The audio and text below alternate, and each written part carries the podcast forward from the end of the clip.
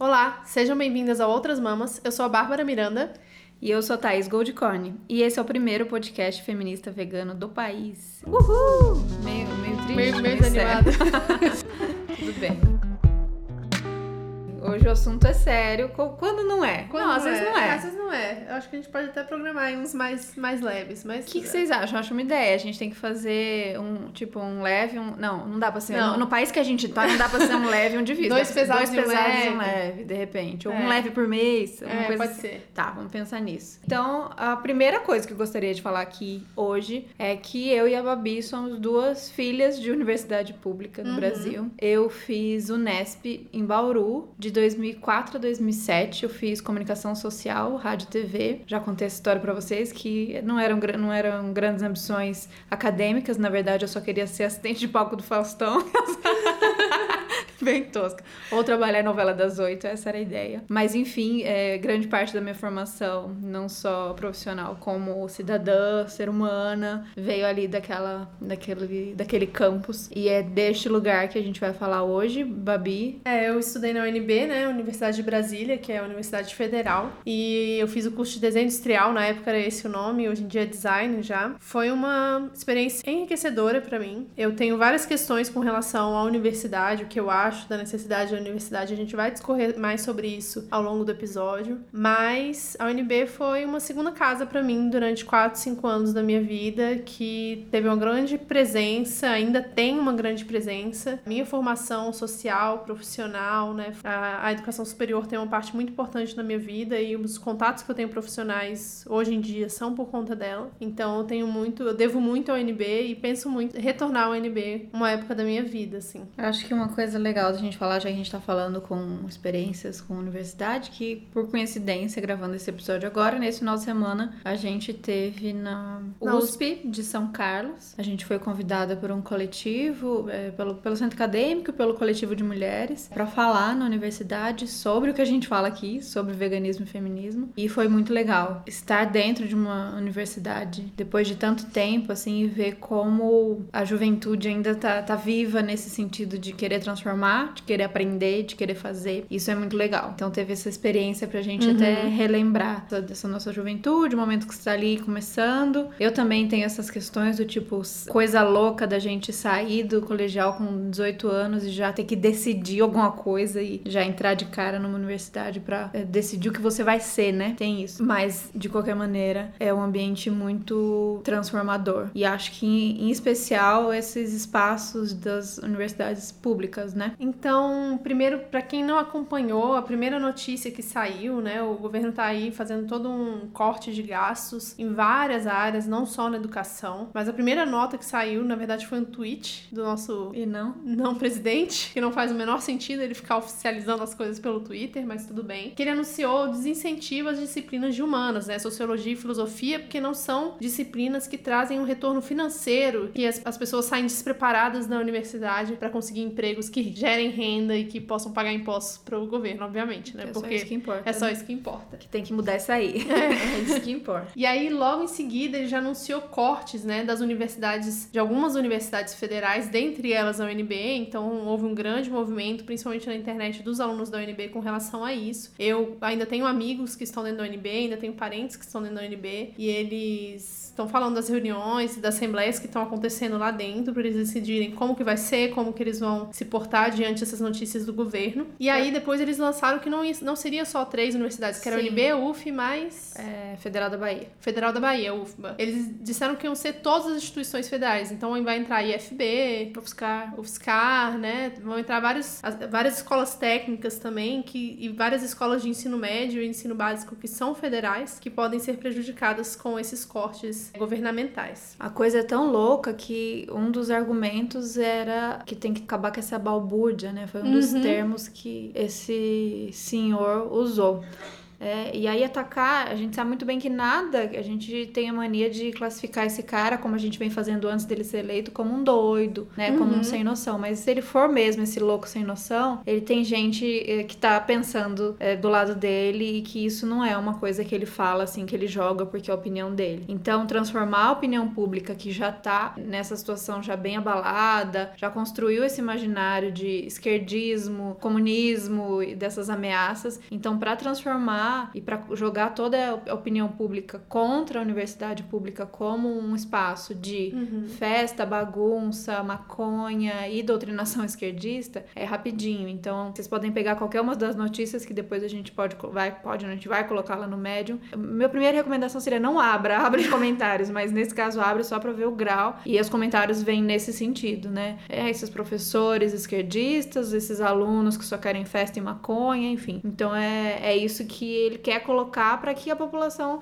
esteja do lado apoiando num momento desse, de achar que realmente é isso que essas universidades produzem e que elas são só quando elas começarem a mostrar é, resultado é que elas vão voltar a ter verba, o que não é verdade. É, e na verdade eles colocaram esses cortes para as universidades em primeiro local, justificando que eles investiriam mais básica. dinheiro na educação básica, o que também não é verdade, né? Porque se você corta todas as instituições federais, a educação básica vai ficar prejudicada. Você tem colégios como o Pedro II no Rio de Janeiro, que tem mais de. uh, tem 14 escolas pelo Rio todo, que são de excelente qualidade, preparam realmente os alunos para a vida, para o vestibular e vão ser afetados por isso, né? Então não é uma justificativa, tem uma coisa por trás, é um projeto, É né? um projeto. Como que é a frase do Darcy Ribeiro mesmo? Tem essa frase do Darcy Ribeiro, que obviamente é uma frase que não é para esse momento, mas que encaixa muito bem para esse momento, que é a crise da educação do Brasil não é uma crise, é um projeto. Então a gente tá falando aqui, a gente sabe que esse esse projeto não é do Bolsonaro, esse projeto é antigo nesse país, outros cortes que já aconteceram na nossa história, mas como tudo neste governo é proporções mil e, e sem nenhum critério, né, e nenhuma ponderação do, do que isso vai causar ali na frente, então tudo fica mais endossado nesse caso desse governo. Então a gente tem que estar bem atento, que não adianta jogar esse argumento que no governo da Dilma também teve corte e que ninguém fez nada, porque a educação vem Sucateada, né? vem sendo sucateada há muitos anos no Brasil, mas é mais um momento da gente segurar e defender o mínimo, né, que é a educação de qualidade e gratuita. Sim, e aí, se você é como eu, que não estava ligado nos assuntos, que não estava acompanhando, e de repente começou a ler essas notícias, ficou assustada e não sabia o que, que isso que- queria dizer, né? O que quer dizer esses cortes, o que, que vai cortar, como que vai cortar. Os cortes estão estimados em 30% né, da verba do que seria pago já. E na verdade, para os institutos federais já saiu uma parte da verba, né? Então, a maioria, por exemplo, no caso do Pedro II lá no Rio de Janeiro, eles já foram pagos até agosto e a partir de agosto eles vão receber essa verba reduzida. Mas o que que eles vão perder com isso? Então, por lei, não se pode ficar diminuindo o salário de ninguém. Então, os professores continuarão a receber, mas os terceirizados, que é limpeza, segurança, material, né? Então, material de higiene, é, luz, água, tudo isso vai ficar prejudicado. E a previsão é que a partir de agosto, escolas como o Pedro II não vão mais funcionar,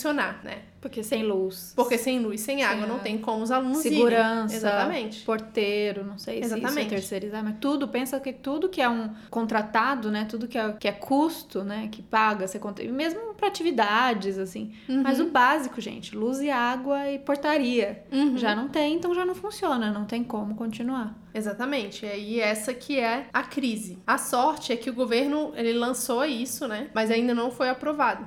Então ainda estão vendo como que as pessoas vão reagir, estão vendo como que a sociedade vai reagir para ver como que eles vão fazer isso e como que isso vai ser repassado pra gente, né? De que forma e qual a quantidade realmente que eles vão cortar. Então ainda tem alguma esperancinha aí, mas vamos falar disso mais tarde.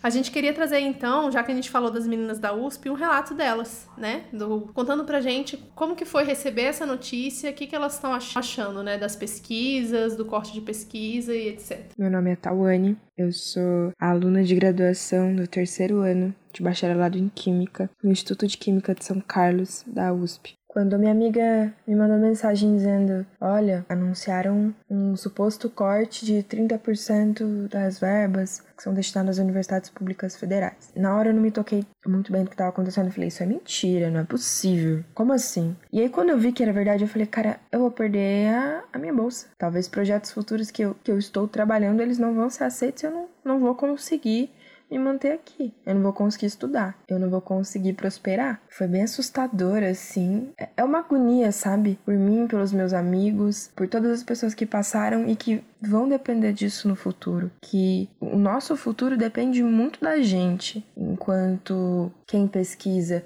quem vai para o laboratório, enquanto quem produz ciência, enquanto quem precisa da ciência anterior e vai gerar uma ciência futura que, cara, futuramente vai ser base de novo. Então, se a gente não tiver recurso, o recurso mínimo se a gente não tiver laboratório, se a gente não tiver vidraria, se a gente não tiver lugar limpo para trabalhar, a gente não consegue, a gente precisa de todo um ecossistema. E aí vem e me falam que para mim a gente já tava ali, ó, caminhando pro fundo do poço, sabe? E vem e me falam que vão cortar mais 30% de vidas de pesquisa, de futuras vidas que a pesquisa vai salvar, sabe? Isso para mim é muito triste. É muito triste mesmo, porque nós temos excelentes universitários, nós temos excelentes pesquisadores que dão a vida deles para pesquisa e ninguém, assim, são poucas as pessoas que valorizam a pesquisa hoje em dia. E eu boto uma fé muito grande que a gente muitas das vezes cria muros entre a universidade e a comunidade. Só que o nosso trabalho chega lá. Tudo isso vem, vem da universidade, a tecnologia gerada por universitários. E aí vem me falam que o que eu faço é balbúrdia. Como assim? Sabe? Isso me deixa triste, me deixa chateada, porque eu passo horas na minha semana lendo e lendo e lendo e ficando preocupada com as provas e ficando preocupada porque eu tenho grupos de extensão e ficando preocupada porque eu tenho que ir pro laboratório e fazer o relatório e ficando preocupada com as minhas notas que não podem abaixar porque eu tenho que concorrer a uma bolsa e ficando preocupada porque eu precisava concorrer a determinado intercâmbio que eu não posso, que eu não tenho dinheiro, porque eu me preocupo, me preocupo, me preocupo, me preocupo em produzir, produzir, produzir, produzir, produzir, produzir, produzir alguém vem, não dá valor e por critérios assim muito subjetivos e que total fora de contexto fala que tudo que eu passo, que tudo que outras pessoas passam dentro de um universo que é a universidade, fala que isso é balbúrdia. Isso para mim é um desrespeito a tudo que eu vivi até hoje, porque é isso, conhecimento é acumulativo. E aí vem e me tira 30% do que já não tem, do que já falta.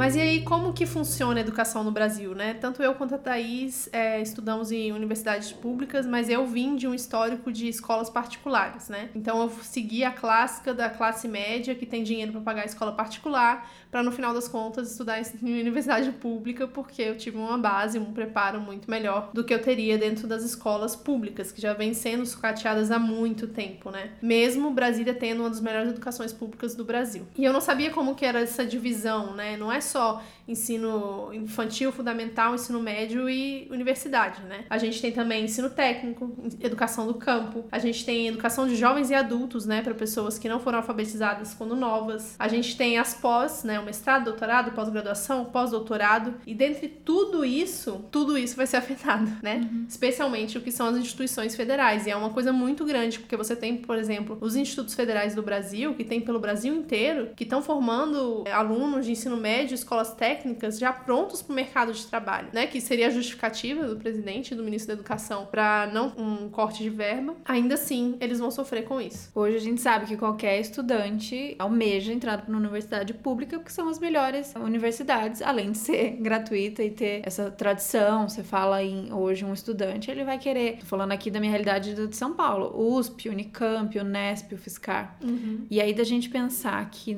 no ensino básico isso é o contrário, né? Qualquer pessoa que tem um pouquinho mais de condição foge da escola pública, se endivida e faz de tudo para colocar numa escola particular, porque sabe que ali vai ter alguma chance melhor de ensino. Então, esse processo de todo esse sucateamento da escola básica pública, com é, má remuneração dos professores e sujeira, zero manutenção e toda essa parte ruim, né? Não ter estrutura, biblioteca. Eu tô falando isso porque eu tô lembrando as coisas que tinham na minha escola pública. Eu estudei em escola pública e era greve atrás de greve, ou era não ter professor e a gente ficar no pátio porque não tinha aula. Então, o esforço dos meus pais, que eu né, era uma classe média ali, mas durante muito tempo não tinham grana para pagar a escola particular, era se esforçar muito para conseguir tirar a gente dali pra gente ter alguma chance de competir para uma faculdade pública. Então, depois no terceiro ano e no cursinho, eu fui conseguir pagar uma parte particular e conseguir entrar na universidade pública. Então, você imagina que esse processo de deixar as universidades universidades públicas também sem investimento, sem esses serviços e sucateado do jeito que tá, o que, que vai acontecer? A saída vai ser a especialização nas faculdades particulares. Uhum. E aí, nossa, que, que boa ideia, né? Isso faz algum sentido. Então, o que, que a gente precisa fazer se o governo vai tornar a universidade pública uma não opção? Então, já saiu essa notícia que o MEC acelerou o credenciamento de novas universidades em 70% nesse ano. Então, projetos, pedidos de universidades, de faculdades particulares estavam lá no MEC há anos parado para liberar, sei lá, para sair a licença, correram esse ano para já liberar. Então, a gente tem aí 70% desse crescimento só agora nesses primeiros meses do ano, o que, que isso resulta em um monte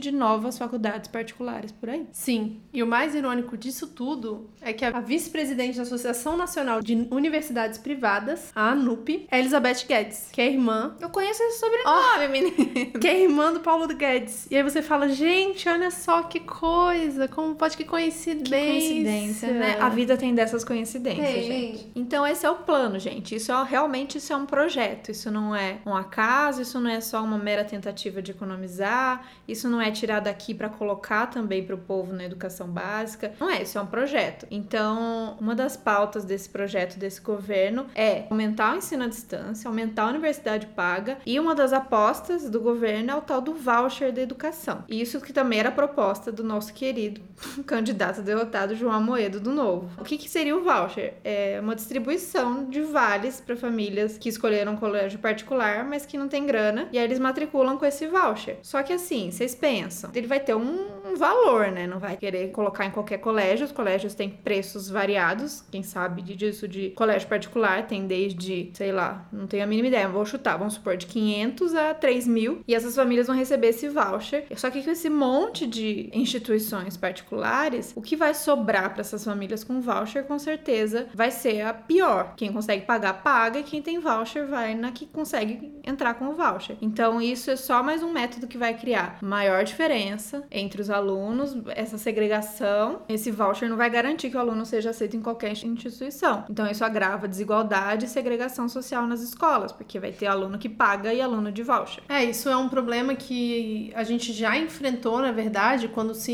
iniciou, né, os programas de cotas, que foi uma discussão gigantesca e a gente já superou isso e aí eles estão querendo voltar com isso por meio da segregação pelo dinheiro ali na cara, né? Uhum. Quem tem o voucher e quem não tem o voucher. E a gente já tem um problema de acessibilidade muito grande, tanto nas escolas de educação básica quanto nas universidades, de que as escolas e a universidade têm um papel de socialização, de educação muito grande na vida dessas crianças, né? Na vida desses jovens adultos. Principalmente nas escolas. São crianças que os pais trabalham o dia inteiro, não têm uma disponibilidade de tempo para acompanhar a vida escolar da criança. E elas têm ali, têm a escola como principal fonte de educação e socialização e quando você deixa isso a cargo de pessoas, né, de professores e pessoas da administração da escola, estão ali como únicos responsáveis pelo crescimento daquelas crianças, um que é um fardo muito grande, dois que eles não estão sendo pagos bem para isso, né? Uhum. E aí eu tive uma conversa longa com, com minha mãe mesmo, porque ela trabalha na, na parte de educação, educação fundamental lá em Brasília. Só que lá em Brasília, na escola dela é estadual, né? E aí a lei funciona um pouco diferente. O corte que eles vão receber do governo é muito menor do que seria de uma instituição federal. Então, para eles não vai ter um, não vai ser tão ruim quanto terá para os institutos federais, como por exemplo no caso do Pedro II. É outra realidade, mas ainda você, você ainda assim tem um sucateamento da escola, você tem uma defasagem de professores, você tem um desincentivo, na verdade, também dos professores, não um desincentivo financeiro, mas um desincentivo moral mesmo, uhum. deles trabalharem com os recursos que eles têm e dos próprios alunos e pais, né? Então você tá vendo um resgate aí da militarização pelo governo e os próprios pais e alunos estão pedindo pela militarização pela gestão compartilhada das escolas, que já estão acontecendo em algumas escolas do DF, porque eles não estão dando conta. Porque a violência está aumentando muito, e isso está sendo um problema muito grande, né? E aí a gente vê a violência como solução mais uma vez, quando na verdade deveria ser a própria educação.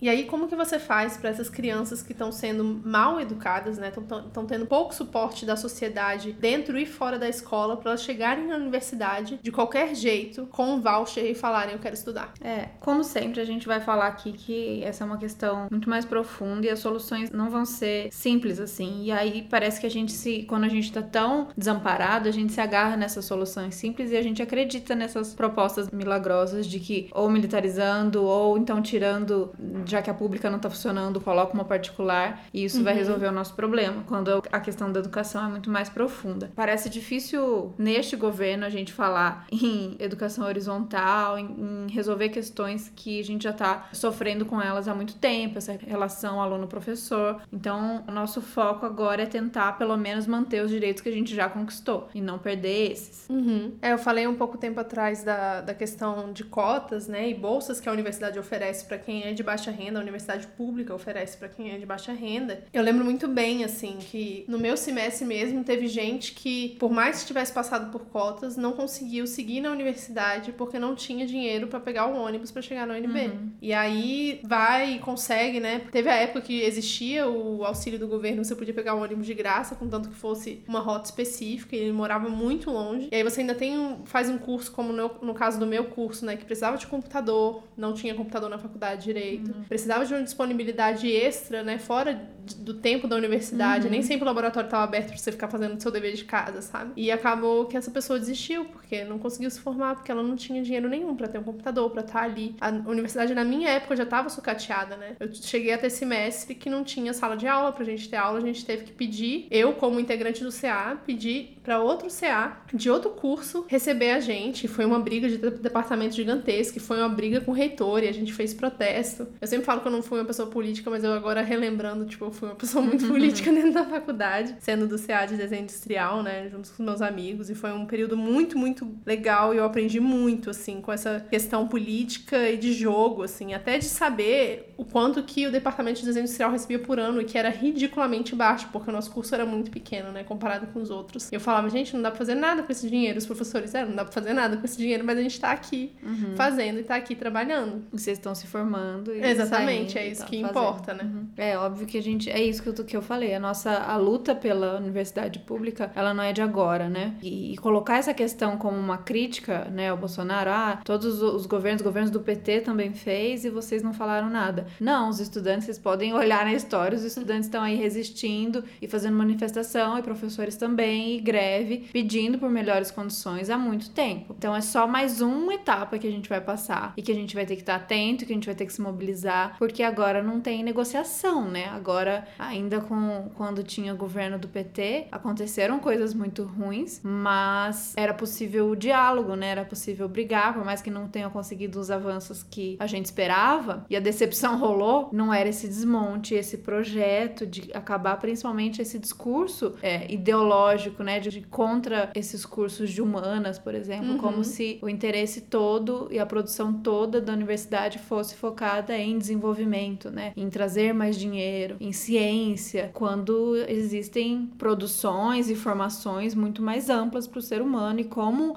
a filosofia, a sociologia e todos esses cursos são tão importantes para gente como nação. Gente, se não existisse sociologia e filosofia, a gente não tava nem aqui falando com vocês hoje, uhum. essa é a uhum. verdade. Não tinha todo o resto. Não tinha todo o resto, né? A gente precisa disso para questionar, para ter um pensamento crítico. E hoje mesmo foi assinado um manifesto contra o nosso presidente, que foi assinado por universidades do mundo inteiro, uhum. que assinaram esse manifesto falando: não, tá errado, não tem como você reduzir as verbas para ciências humanas como se elas fossem menos importantes que as exatas. Uhum. E eu até olhei um gráfico aqui da UNB da produção de pesquisa, né, com relação às áreas, e é basicamente um terço para saúde, um terço para humanas e um terço para exatas, e elas se misturam entre elas, né? Porque nada é uma coisa só, nada é totalmente exatas, nada é totalmente uhum. só humanas, né? O desenvolvimento científico voltado para a saúde, por exemplo, ele vai afetar socialmente. Imagina você uma cura para uma doença como o câncer da vida, imagina o tanto de pessoas que isso não vai impactar socialmente falando, né? Uhum. E aí se você não tem um estudo social para saber como isso impacta, aliás, a gente não podia nem estar tá falando de veganismo aqui, né?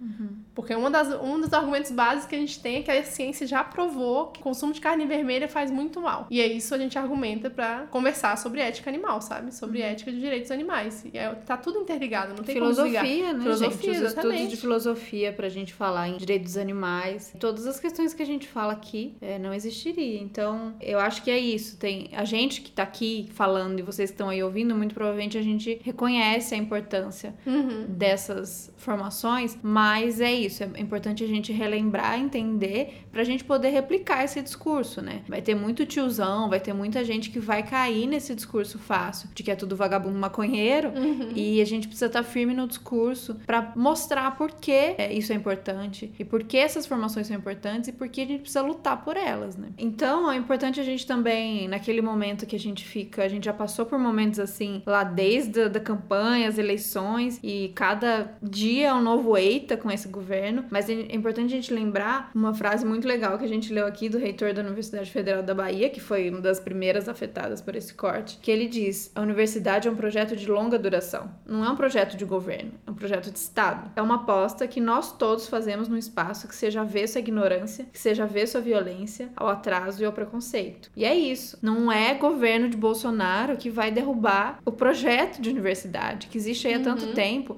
e tem, tem limites, sabe? As ações que o Bolsonaro pode ter tem limites. Ele não é, não é rei, sabe? então a gente tem que também acalmar o coração e saber que sim, a gente vai ter que lutar, a gente vai ter que ir pra rua, a gente vai ter que fazer muita coisa, mas que é isso. Ele é só um governo. E a gente é maior que esse governo. E as universidades são maiores que esse governo. O diretor da Faculdade de Tecnologia, Márcio Muniz, lá da UNB, ele falou: tá claro que é uma política de desmantelamento da educação pública, não apenas no MEC, mas no próprio CNPq, que aí são as pesquisas, né? Então já é uma coisa que já é privada e isso está sendo desmantelado também junto com o governo federal, para que se diminua a pesquisa como um todo e eles possam reforçar de isso de que a educação superior é para poucos, tem que ser para poucos e que não vale a pena para todas as pessoas, não e não vale a pena para o governo como forma de orçamento geral, né? Porque realmente eles precisam de pessoas trabalhando e pagando imposto, porque esse é o grande problema que a gente está tendo agora e esse é o grande problema da reforma da previdência, que ele, depois eu acho que é melhor a gente nem entrar nesse assunto que vai ser muita coisa. Era bom fazer um só sobre isso, É, aliás. a gente pode fazer um só sobre a reforma da Previdência, que é uma coisa que eu tenho que estudar mais. Mas a gente tá tendo cada vez menos pessoas pagando menos ao governo, né? O que eles deveriam pagar de imposto de renda, de impostos em gerais, porque as pessoas não estão tendo trabalho e elas não estão tendo como contribuir. Cada vez mais pessoas menos CLT, mais autônomos, pagando menos impostos, dando um jeito de pagar menos impostos. E isso tá gerando um problema muito grande pra Previdência. E isso tá tudo no mesmo plano, gente. Tá tudo interligado. Não tem como você desligar uma coisa da outra.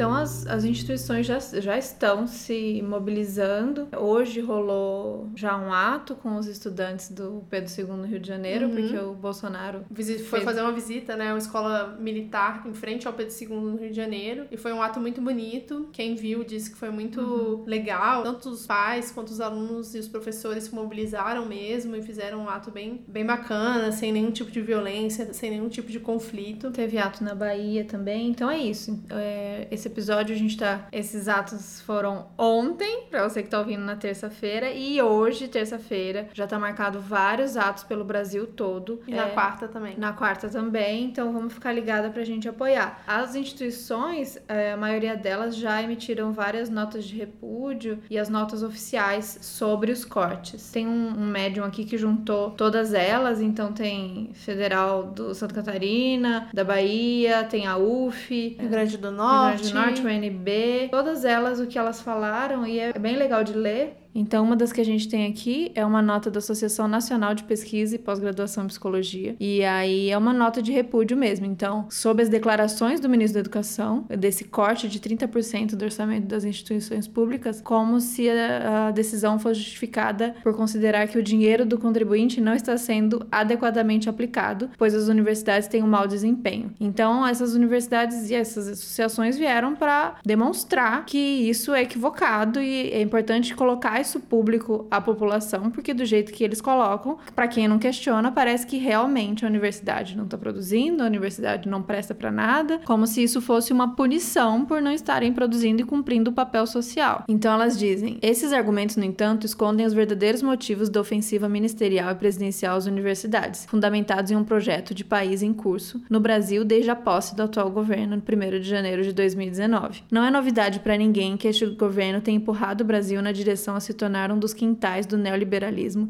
e suas ideologias de privatização da esfera pública, de acordo com o processo de dependência política econômica com grande impacto no continente sul-americano como um todo. Assim, as mensagens veiculadas pelo ministro enfatizam que as instituições públicas são caras, ineficazes e que se constituem espaços para uma elite, ofuscando o amplo papel social desempenhado pelas universidades públicas brasileiras. O discurso do governo justifica a redução drástica dos investimentos e pavimenta a ideia, coerente com projeto neoliberal, de que o ensino superior não deve ser público e gratuito. Toma!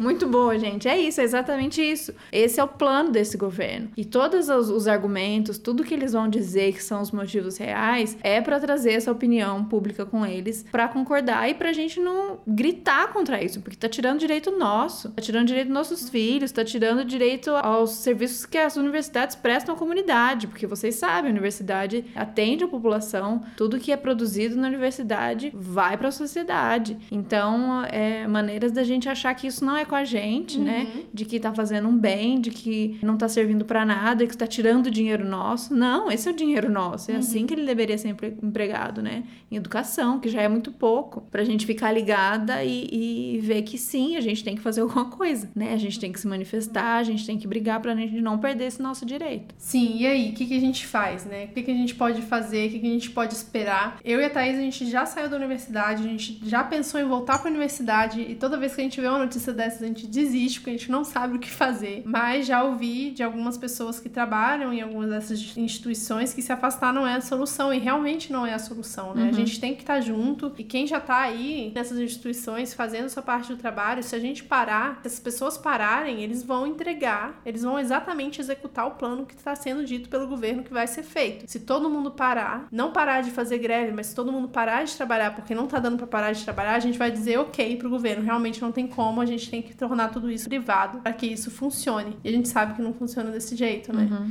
Então a gente tem que incentivar que as pessoas continuem, a gente tem que incentivar que os estudos continuem, que as pesquisas continuem e que a gente realmente ocupe as universidades, as escolas. E além disso, a gente já tem algumas coisas marcadas, né? Como a Thais falou, essa semana tem ato. Eu acho que quarta-feira aqui em São Paulo, né? Tem na LESP, que é o ato em defesa das universidades e institutos de pesquisa. E tem a Marcha pela Ciência contra os cortes e os desmanches da educação.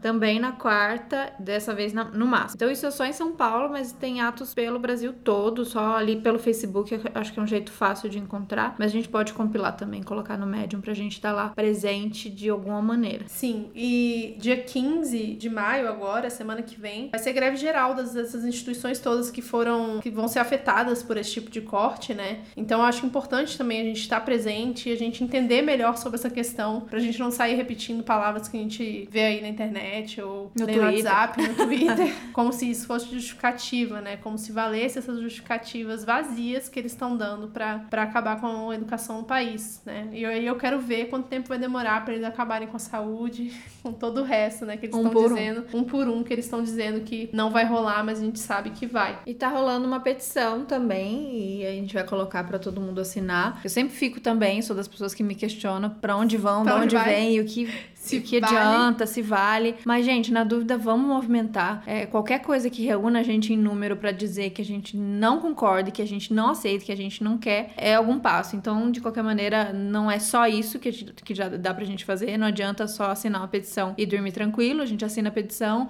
a gente vai pra rua, a gente conversa com as pessoas. Então, várias frentes pra gente atuar, porque, de novo, não é, não vai ser simples de resolver. Vai exigir criatividade, empenho e dedicação nossa. Então, agora a gente vai ter mais mais uma fala da professora Flora Daemon, que ela é professora da Universidade Federal Rural do Rio de Janeiro. Oi, gente, eu me chamo Flora Daemon, eu sou professora de comunicação da Universidade Federal Rural do Rio de Janeiro. Queria começar explicando um pouquinho aqui para vocês sobre o lugar de onde eu parto para falar aqui brevemente, né? Eu dou aulas de ética e política e também de comunicação e cidadania, que são duas matérias centrais para refletir sobre os dias de hoje, ajudar a gente a entender um pouco melhor né, as implicações, as questões desafiadoras e também qualificar o nosso olhar sobre o outro, né? Esse sujeito desconhecido com o qual não necessariamente eu tenho uma identificação a priori, mas que precisa existir plenamente, gozar de direitos e tem o direito de ser feliz tanto quanto eu, né? Mas antes de continuar, eu queria um pouquinho ir mais além na descrição do meu ponto de partida. Eu dou aulas numa universidade federal, é verdade,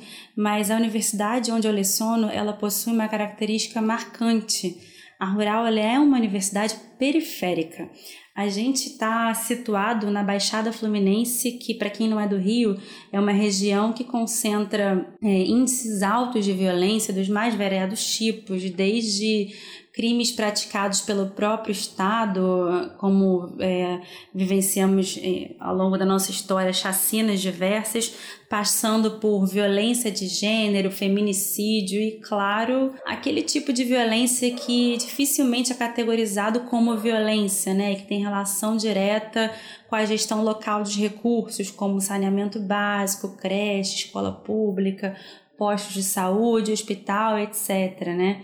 A gente entende, claro, que suprimir o acesso a esses equipamentos básicos é sim uma violação de direitos, né? E na Baixada Fluminense, de um modo geral, isso é muito restrito ou quase inexistente. Então, os nossos desafios enquanto periferia de uma das cidades mais ricas do Brasil são enormes, assim. E a nossa realidade enquanto Universidade Federal criada lá no governo Vargas, que conservou por décadas um caráter mais próximo das oligarquias rurais, mudou muito nos últimos anos, né? Isso nos deixa particularmente felizes. Hoje a gente se orgulha em dizer que a Rural do Rio é uma instituição de ensino mais negra do que a média das federais, por exemplo, né? E que os nossos alunos rotineiramente são os primeiros de suas famílias a ingressarem numa universidade pública. E isso, a meu ver, é evidência de que houve sim, sobretudo após a expansão do ensino superior público, uma democratização do acesso à educação que antes era mais limitada ou voltada para as elites do país. Né? É claro que isso não quer dizer que os muros deixaram de existir após a expansão do ensino superior. Né? Os muros existem, eles continuam lá e continuam muito, muito cruéis. Né?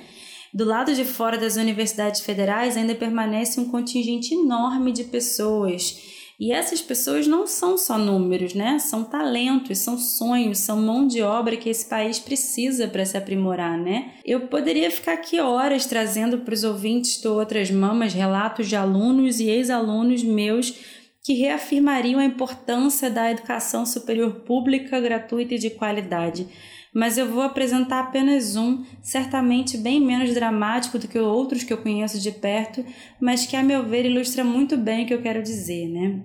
Eu tive uma aluna muito inteligente, brilhante, uma estudante negra nascida e criada numa cidade da Baixada Fluminense. Um dia ela me falou sobre o significado, né? ela veio falar comigo sobre o significado da universidade na vida dela e falou que quando ela estava perto de concluir o ensino médio, ela estava se preparando para tentar uma vaga na padaria do bairro, né? Se tudo desse certo, ela seria caixa do estabelecimento. Naquele momento da vida dessa menina, sonhar com a universidade era sonhar grande demais, era quase um sonho impossível. Ser jornalista, a profissão que ela exerce hoje lindamente, com muito reconhecimento do mercado, não parecia ser algo possível para ela porque ninguém de seu entorno, de sua família, entre seus amigos havia trilhado esse caminho. E cá entre nós, né? Até hoje existem poucas pessoas negras ocupando as redações do país, nas emissoras de TV, e porque fundamentalmente as marcas da escravização de pessoas negras e negros, da precarização das vidas, ainda é muito evidente no Brasil, né? Então, para ela, ter a audácia, ter a coragem de tentar uma vaga numa universidade pública, quando seu único sonho até então era chegar ali e conseguir um emprego como caixa na padaria, era considerado muito arriscado, inclusive diante do pavor de fracassar e confirmar o tamanho dos muros, né? Então, o próprio ato de pleitear esse sonho já é em si já foi em si para essa estudante uma revolução, né? Mas essa revolução só foi possível porque havia uma universidade pública e porque ela tinha incontestável qualidade, porque os professores, em sua maioria, acreditavam naquele projeto, porque ela era gratuita, porque ela, na condição de estudante, pôde ser bolsista de iniciação científica, porque foi nesse período e nesse processo que ela se empoderou em sua negritude nesse espaço, se tornou autossuficiente economicamente e passou a amar o seu corpo de forma política e se tornou para tantas meninas e meninos da Baixada e agora do Brasil, né? É, um exemplo, né? E, e seria é complexo a gente também não olhar a dimensão do exemplo como um problema, né? Porque há sim um viés que pode soar meritocrático nesse processo. E o que eu estou querendo fazer aqui agora é o oposto, é distanciar, né? Nos distanciar da ideia de meritocracia e pensar que a gente precisa implicar politicamente a existência de uma universidade pública enquanto lugar para o qual pessoas podem ser direcionadas se assim sonharem, se assim desejarem, né? Então, é, quando eu trago essa história da, dessa minha ex-aluna para cá, não é porque ela é a mais dolorosa, certamente eu lembro de outros casos mais graves e com finais felizes uh, muito mais distantes, digamos assim.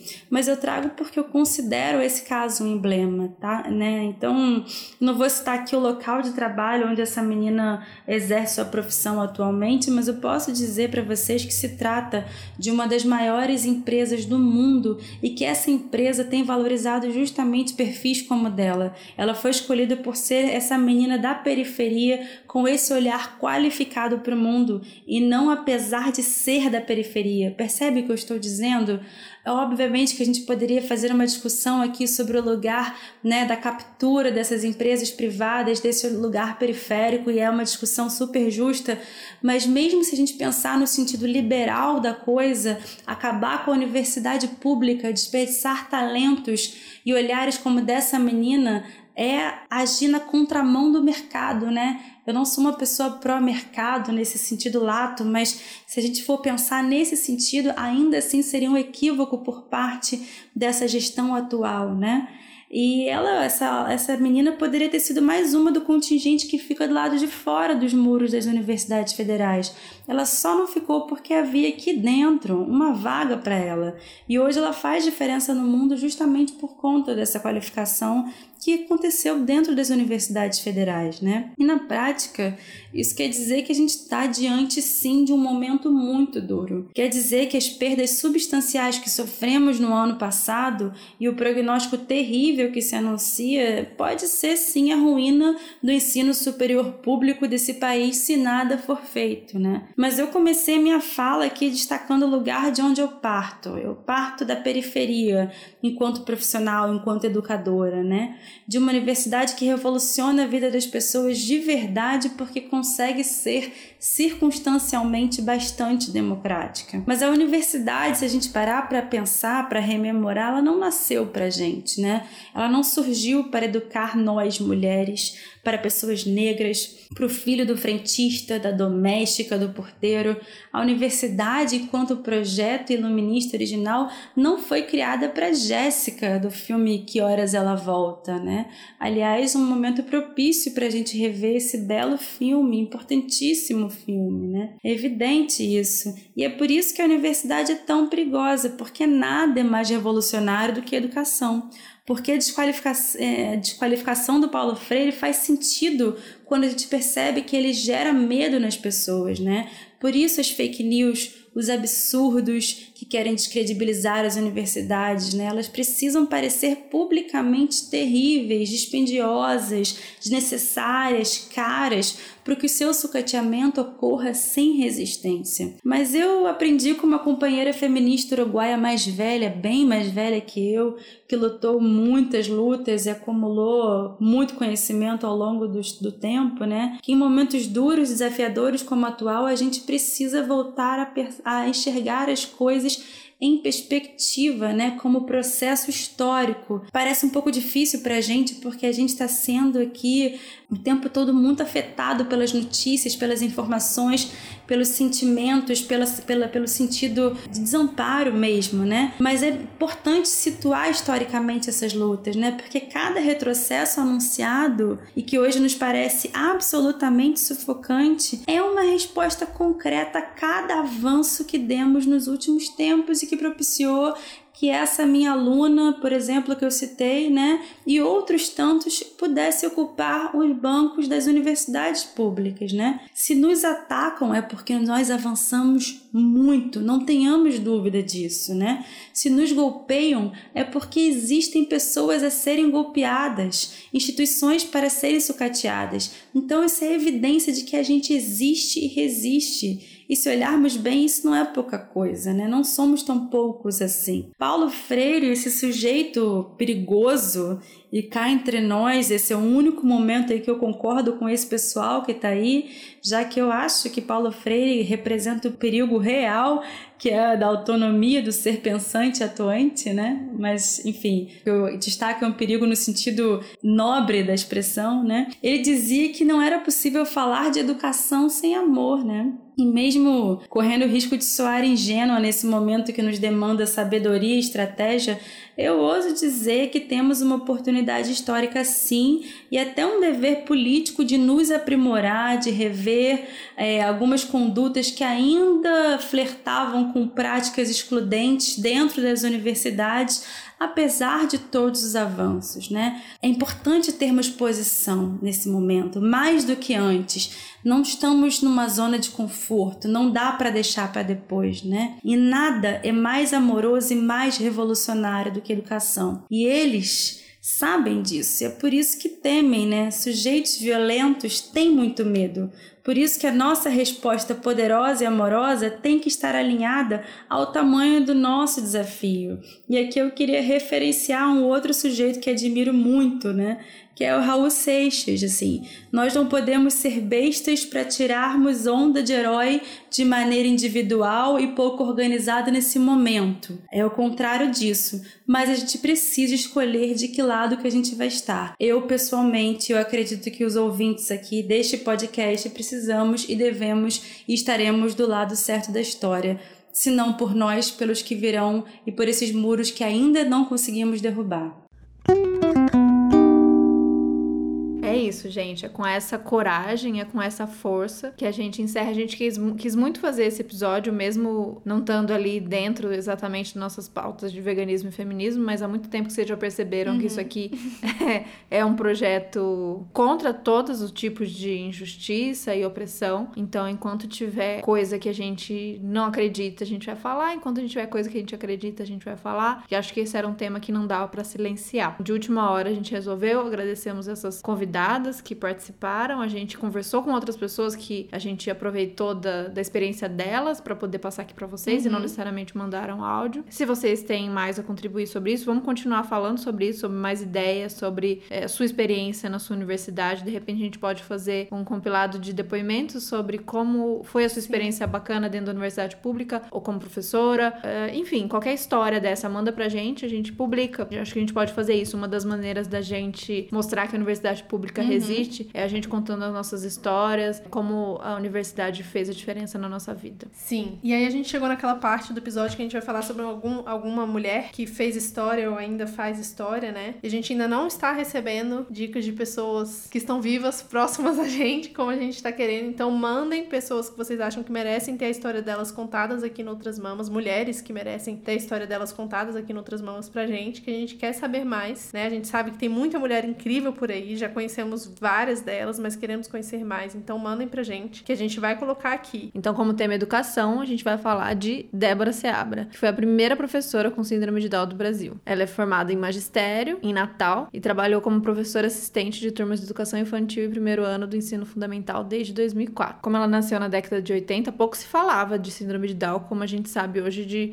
todas as possibilidades, mas seus pais sempre fizeram questão de que ela estudasse em educação de ensino regular, e hoje ela é, tá aí na luta pela educação, dá palestra em vários países, já lançou livro infantil. Então, a mulher que a gente vai exaltar hoje é Débora Seabra. Conheçam o trabalho dela. Muito bom. E aí, como a gente tá falando sempre de exaltar o trabalho de mulheres que a gente acredita, Exaltem a gente. exaltem a gente, exatamente. Não, esse Vocês já exaltam É, muito. então vamos falar de apoio, a gente tem que falar sempre e que é importante, porque é isso que segura o nosso trabalho, né? Quando a gente falou que sobre educação, o que, que a gente almejava, eu mesmo quando entrei pra universidade, eu só queria me formar pra começar a trabalhar. Logo, mal sabia eu que nem ia ter tanto trabalho assim e que eu ia ter que correr mais do que eu esperava pra ter um emprego e pra ter um salário, pra lutar pelo que eu acreditava e estamos aqui na luta, né? E infelizmente, esse salário não se paga sozinho, porque a gente não tem chefe, né? Nossos chefes são vocês. A gente sempre pede pra vocês entrarem no Apoia-se, apoia.se barra Outras Podcast e valorizar o trabalho das pessoas que vocês acreditam, que estão aí lutando por uma educação melhor, por uma alimentação melhor, por um estilo de vida melhor e um país mais justo e mais equilibrado. É isso, gente. A gente ama vocês sendo nossos chefinhas. E ó, tem sorteio legal para chefinhas. Já rolou livro esse mês. Então entra lá no Apoia-se e tamo junto. Vamos- Vamos fazer junto com a gente esse projeto aqui. Até semana que vem. Muito obrigada. Até mais, tchau, tchau!